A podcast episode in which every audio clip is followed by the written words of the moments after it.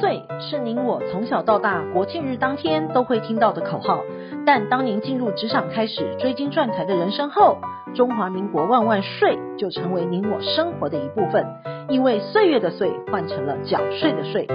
纳税是人民的义务，但节税是您我的权利，所以唯有正面对战，才有博胜的机会。聪明的您就是要有强大的应税智商。每周二与五，Cindy 都会与您在空中一起练税功，也欢迎大家持续练功。想税的听众们，大家好，欢迎回到想税的单元。本周的新闻重点有六则，提供重点摘要给您。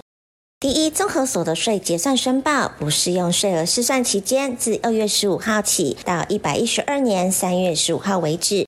第二，二零二二年租税负担率创新高。第三，投资黄金、新创公司等留心条件税务大不同。第四，欠税移送执行费加一等。第五，留意未过户之土地、股权等都需课征遗产税。第六，跨年境外公司各项申报应速完成。第一，综合所得税结算申报申请不适用税额试算服务之期间，自一百一十二年二月十五号起至三月十五号为止。所得税计算方式百百种，希望税局帮您计算好。只要符合综合所得税结算申报税额试算服务作业要点规定，税局呢将会主动帮您试算好。若您不想要收到税额试算通知书或是邮件通知，除了书面或是临柜申请之外，也可以透过网络申请。第二，二零二二年租税负担率创新高。税收创下新高。根据财政部发布统计分析，可以发现，全国税收连两年增逾一成，是近十七年来的首见。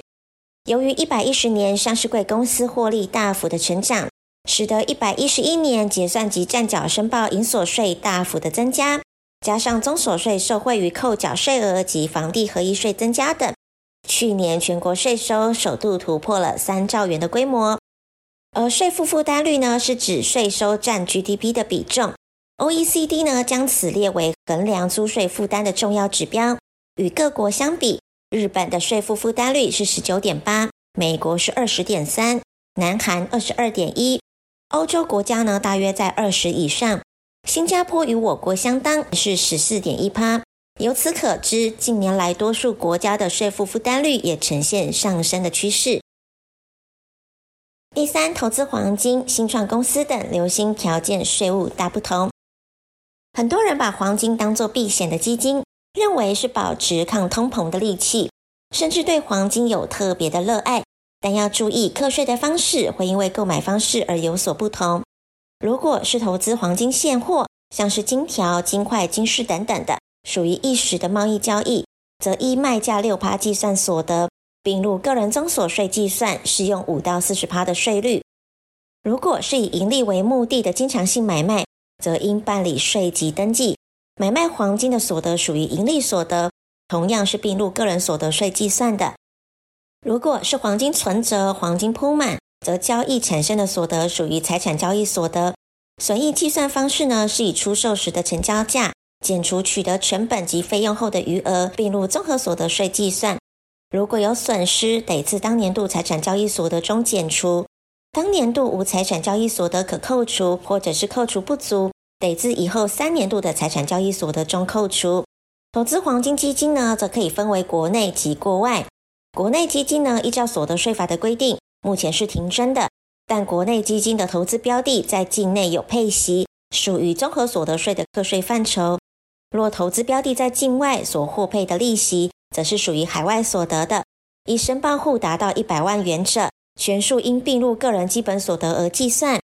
若是投资黄金期货，目前期货交易所得也也是停征的，但若投资人属于我国境内者，投资黄金期货的利息也要并入其他海外所得计算。而新创公司是寻求发展及验证可扩张的经济规模的企业，若是借由并购，可为公司带来更好的发展契机。符合三要件的新创公司进行合并或者是分割的时候，个人股东取得股份对价而产生的股利所得，可选择全数延缓至取得股份次年度的第三年起，分三年度平均课征。其条件呢有三个：第一个，公司自设立登记日起至其决议合并分割日未满五年；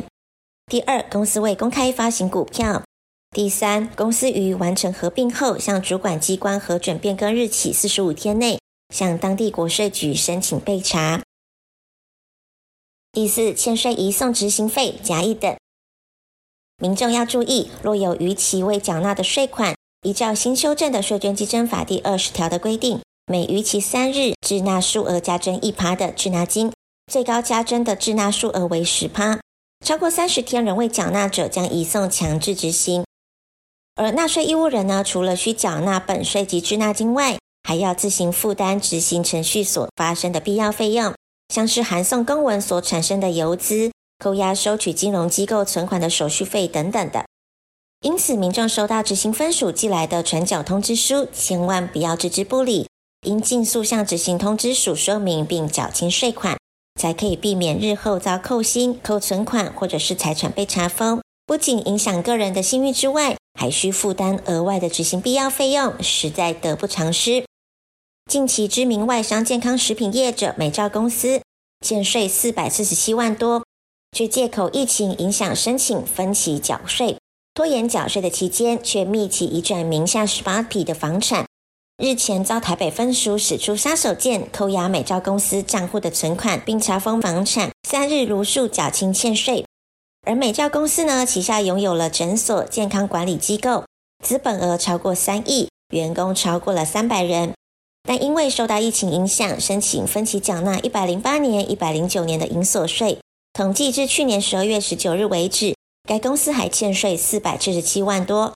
经调查后发现，美照去年九月二十九号到十月二十五号为止，不到一个月的期间之内，密集移转名下位于高雄市前镇区、台中市西屯区、北市内湖区等十八笔不动产，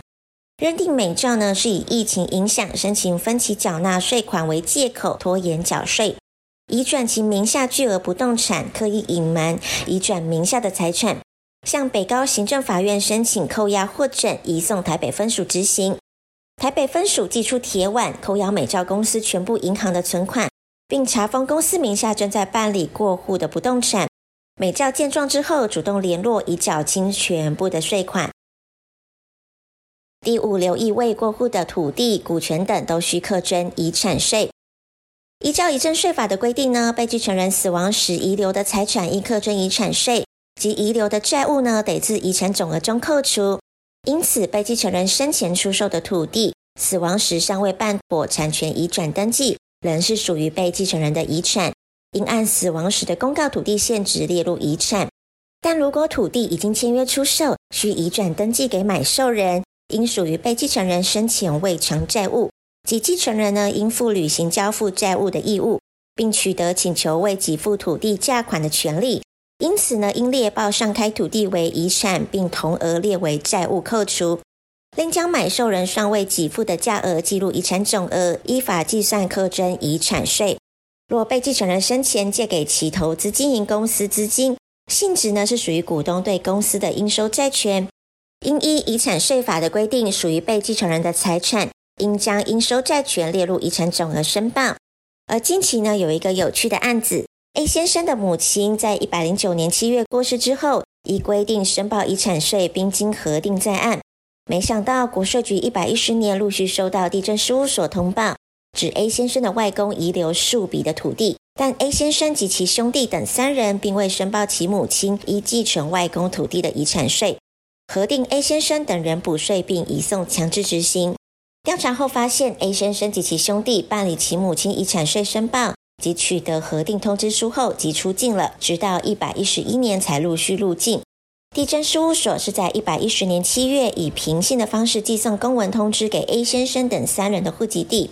三人当时均出境为返抵国门，加上全球因为疫情严重影响民众跨境的移动，